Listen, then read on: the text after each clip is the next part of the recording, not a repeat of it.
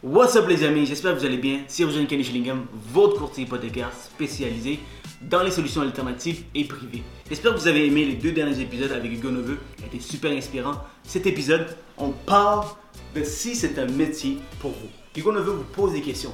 Est-ce que c'est un métier pour vous? La réalité, c'est qu'un courtier hypothécaire, il y a beaucoup d'obstacles. Il vit tous les jours des struggles, des obstacles, tout le temps. Est-ce que c'est fait pour vous? Si vous êtes un nouveau courtier hypothécaire, c'est un épisode à ne pas manquer. Si vous êtes un courtier hypothécaire qui est déjà dans le domaine, c'est aussi un épisode à ne pas manquer. Il va vous poser des questions pour voir est-ce que vous voulez continuer à faire ça. Alright? Guys, si vous aimez ce que je fais, mon podcast, les courtiers du Québec, pour les courtiers, par les courtiers, guys, laissez-moi un like, laissez-moi un commentaire, comme ça je peux amener plus d'épisodes, pour amener votre business dans un autre level. Alright? Donc, maintenant, on va aller. Vous savez, guys, je suis officiellement sponsorisé par Lendes. Lendes offre aux professionnels hypothécaires une solution complète de prêt hypothécaire numérique, la meilleure dans son genre dans l'industrie hypothécaire canadienne.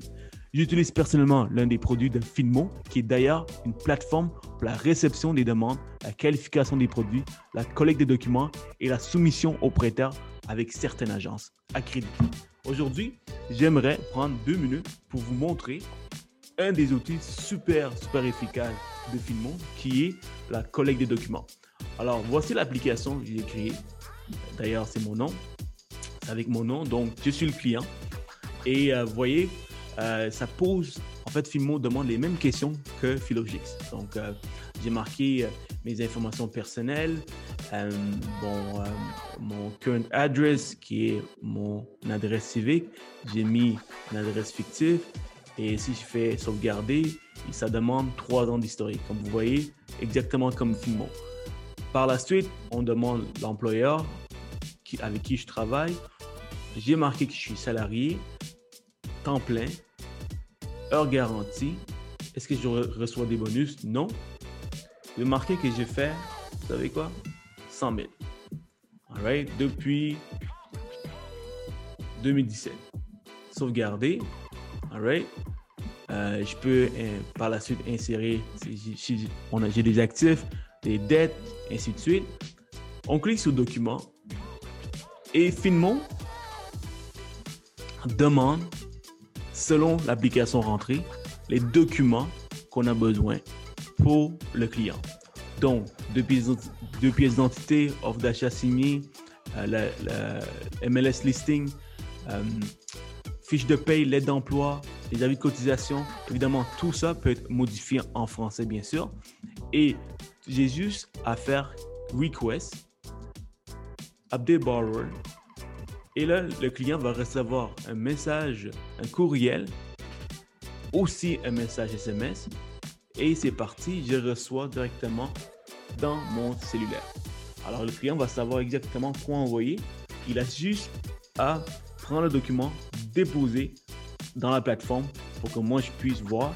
Et par la suite, je pourrais même accepter, refuser directement de Filmon avec euh, l'outil de documentation.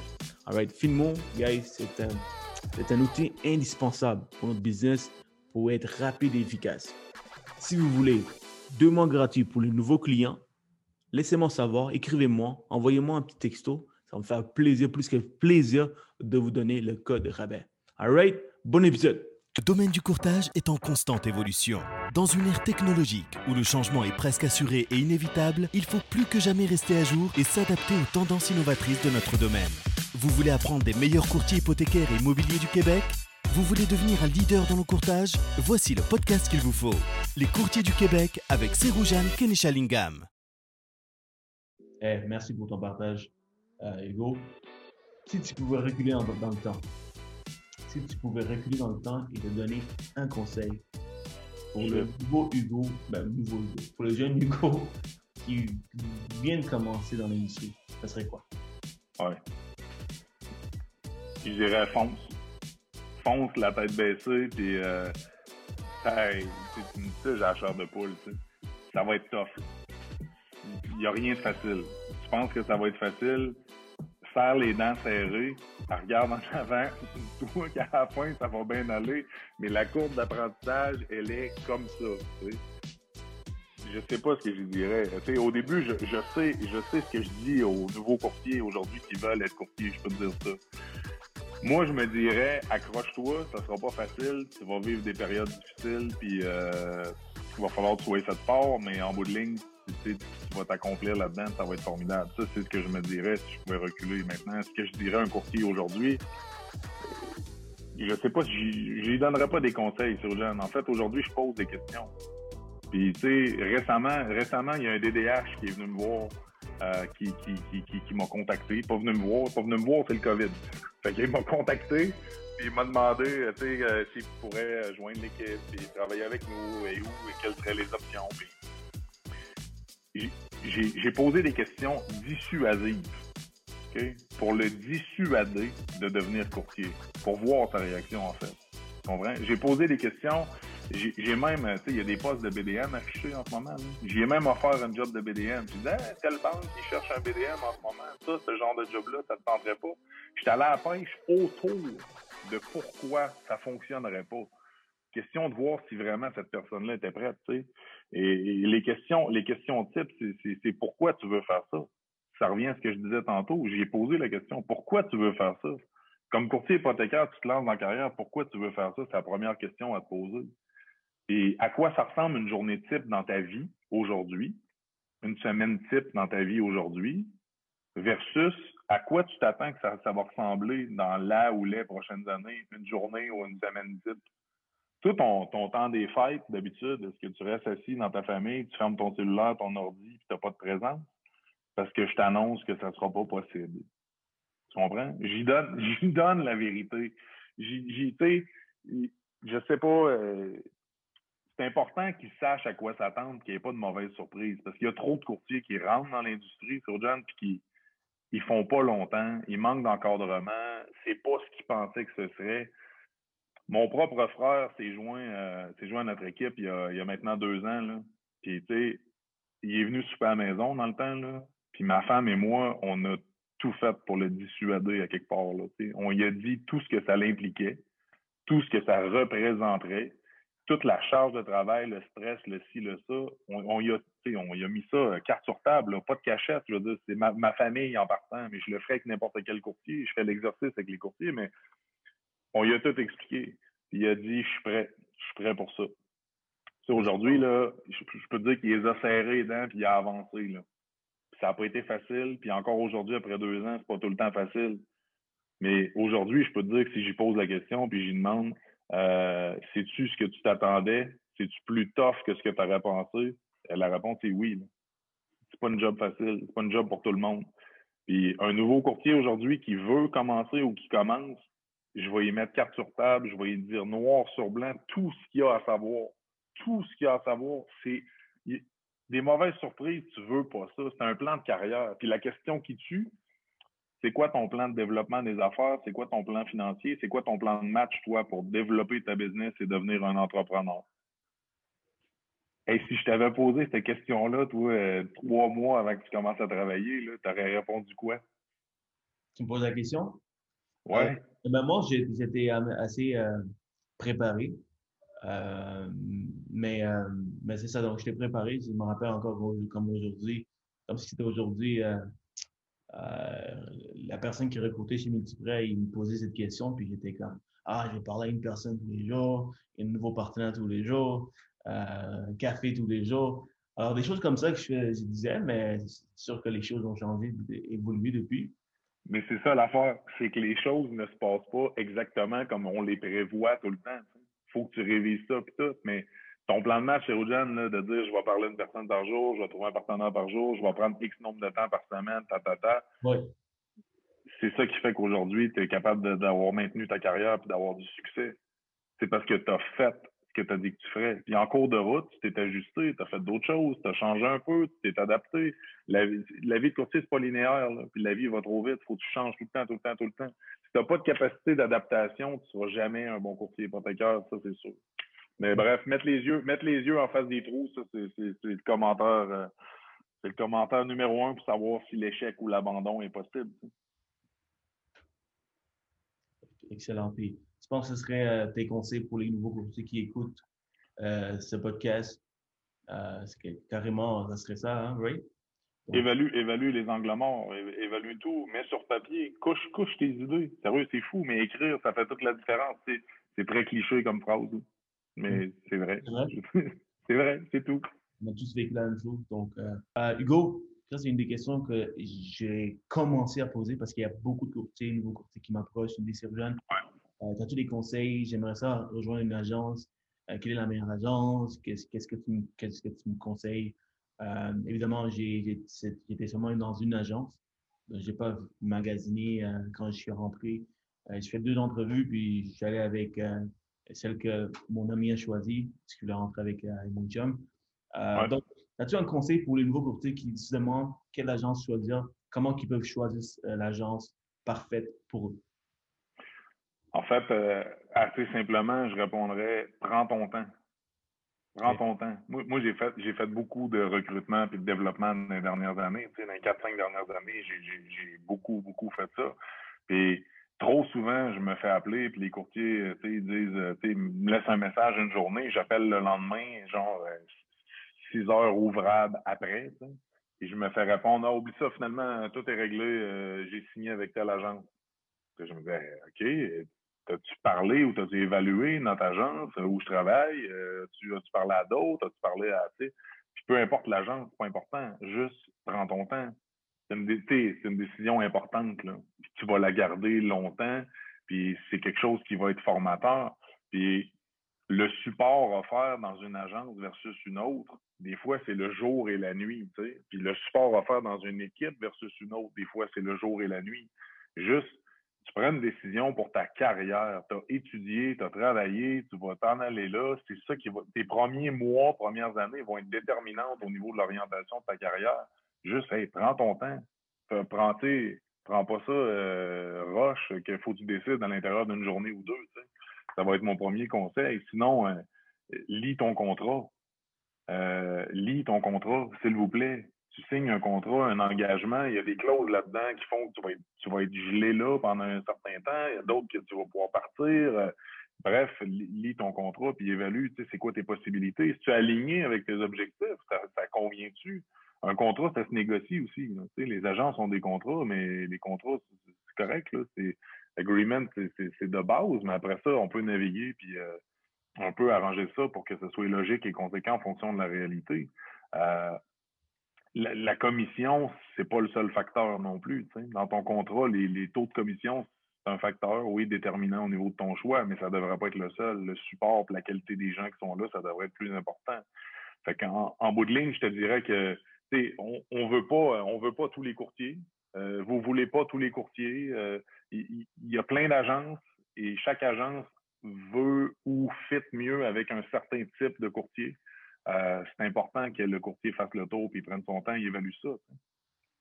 Ça serait, ça serait définitivement mes conseils. Excellent. Excellent. C'est un très bon conseil. Je pense que c'est le, le, le contrat de ce que tu fais. non, mais il ne faut pas faire ça. faut pas faire ça à sauvette. Il ne faut pas faire ça rapidement. exactement. Exactement. J'avais euh, ben, moi, je suis allé avec plus euh, avec ce que mon ami a choisi d'y aller.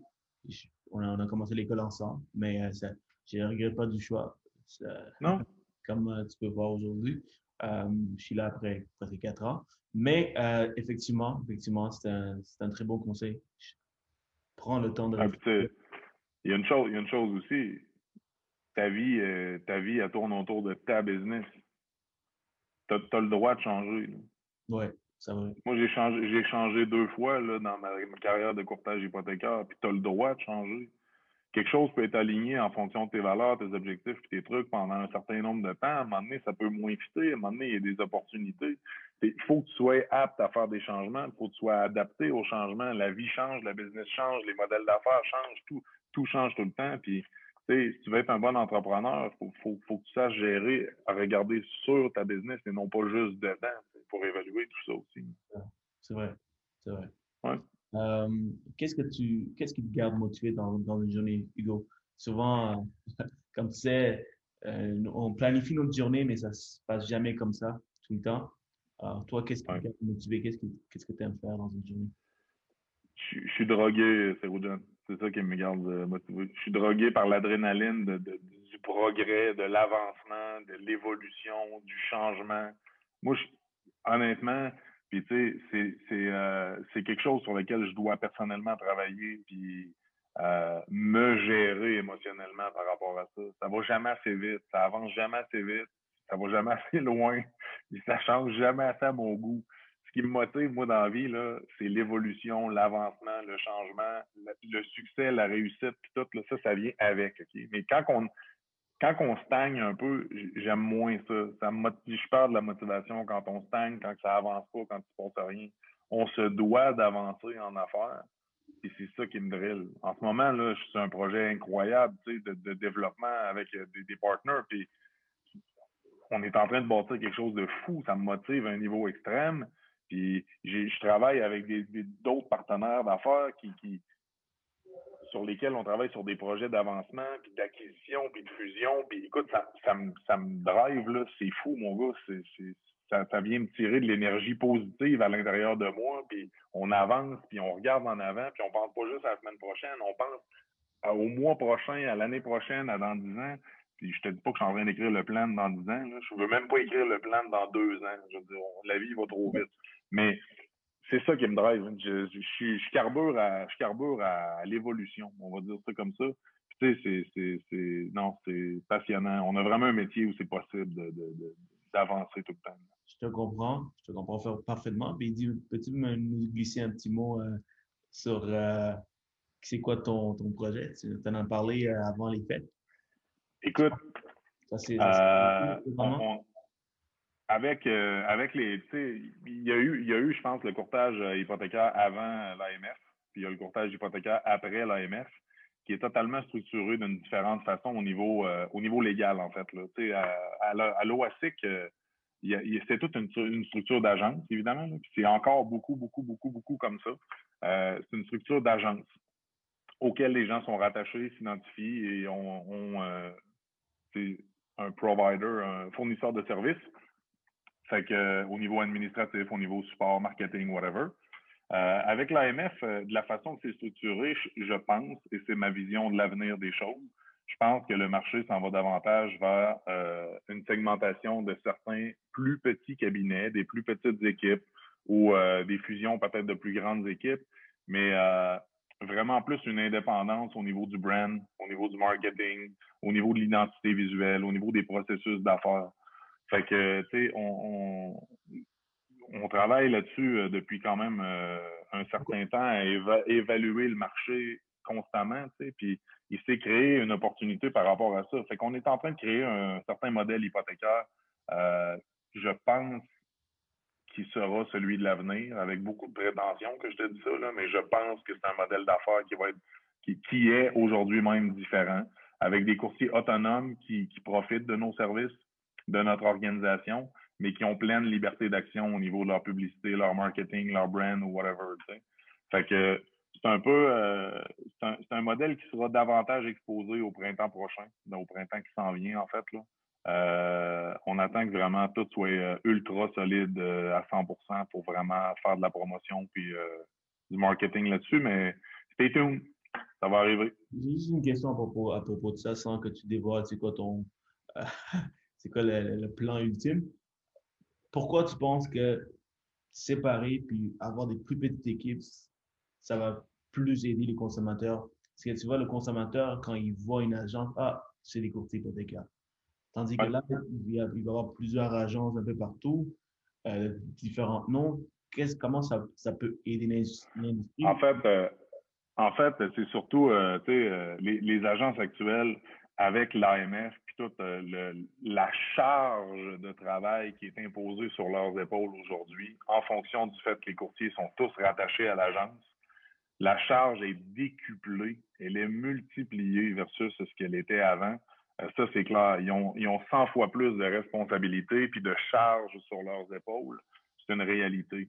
Maintenant, euh, je pense que ça, ça vient aussi avec un, effet un peu pervers que, afin de réussir à gérer tout ça, ils n'ont pas le choix de standardiser tous les processus. Puis là, je parle de processus de vente, processus d'application, processus toi, par exemple, Cérojean, tu utilises une certaine application pour tes demandes en ligne, un autre courtier pourrait utiliser d'autres choses et tout et tout.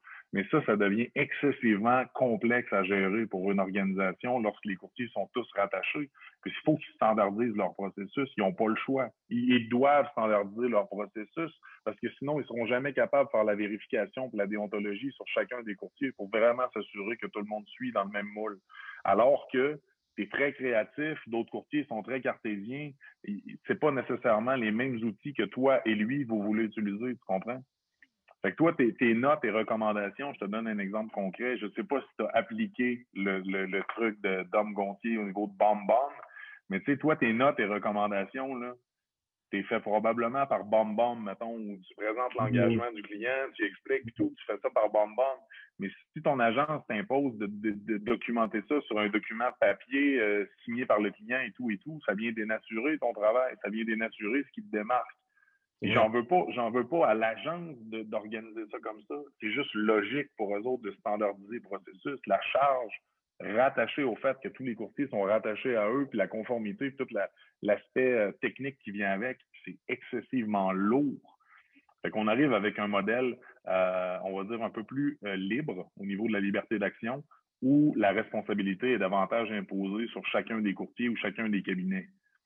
Maintenant, en laissant de la liberté, ça vient avec des responsabilités, tu comprends? Fait qu'on vise pas n'importe quel type de courtier non plus. C'est un peu ça. Wow.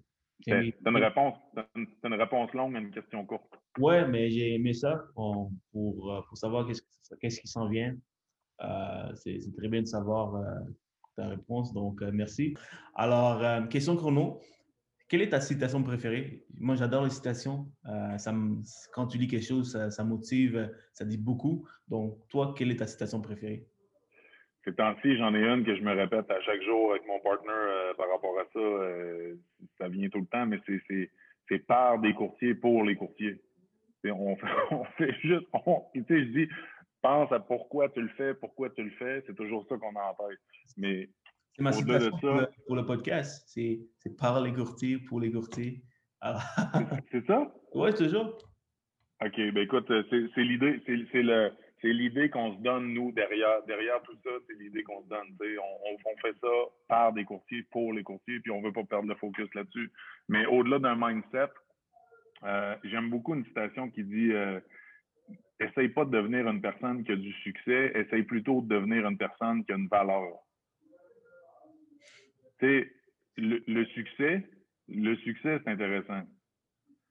Mais si tu essaies de devenir quelqu'un qui a de la valeur pour les autres, le succès va venir avec, puis ça va faire de toi, je pense, une meilleure personne si tu cherches à créer de la valeur autour de toi versus si tu cherches juste à avoir du succès dans la vie.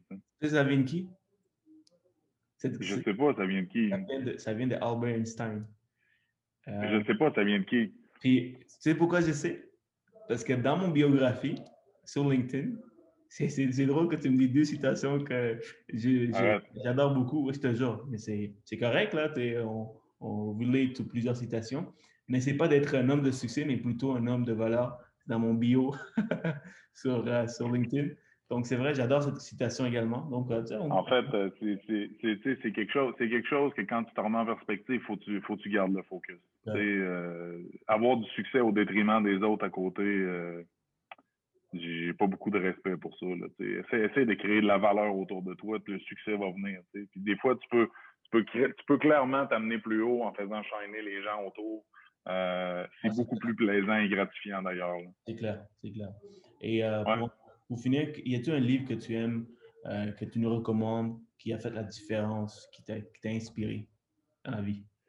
Moi, on, m'a déjà posé cette question-là, puis il y, a des livres, là, il y en a plein qui m'inspirent, mais entre autres des biographies, là, des trucs inspirants. Autant des livres, des biographies, où j'aime ça être inspiré par les gens globalement. Puis je pourrais dire be a better broker ou quelque chose de genre. C'est sûr, mm-hmm. sûr que ça, c'est déterminant. Euh, je peux-tu te parler des gens qui m'ont inspiré? Il y a deux, trois personnes qui m'ont vraiment inspiré à, différents niveaux. Oui, euh, sûr.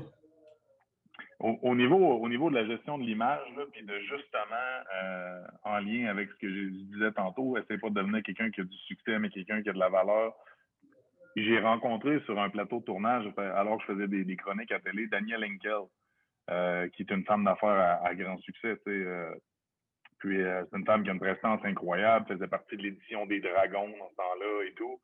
Puis je l'ai rencontré avec. J'étais allé faire tourner une chronique. Mes filles venaient une fois de temps en temps, tu sais, plus jeune, puis mes filles venaient tourner. Puis la façon d'être de cette femme-là, naturelle, aucunement hautaine, aucunement superficielle, a pris le temps de se plier à genoux pour jaser avec mes filles, puis est ultra généreuse de sa personne, de son temps, son sourire. Honnêtement, on a parlé deux minutes, ça a été hyper marquant dans ma vie. des fois, c'est juste la façon que les gens sont.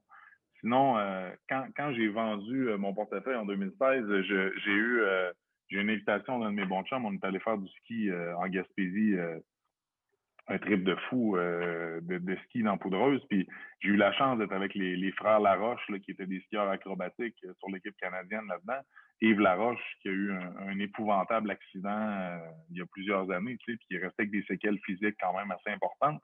J'ai skié avec Yves Laroche dans ce voyage-là début 2017, je venais de vendre ma business, c'était le chaos, tu comprends? Je vends ma femme, euh, je vends ma business, les choses se replacent, j'étais hyper en, mindset de, de tout restructurer mes choses. Puis j'ai eu euh, un après-midi où je suis pas allé skier parce que j'avais la chance d'être assis avec Yves Laroche qui me parlait de sa résilience, puis de son accident, puis de ce qu'il avait fait dans la vie pour se relever aujourd'hui, puis se retrouver ses manches, puis devenir un meilleur homme avec ça. Puis lui, il y en a eu un échec, là, puis un, coup de pelle d'en face, il y en a eu un solide. Là, c'était pas rien. Puis comment il est résilient par rapport à tout ça, ça m'a marqué, c'est fou.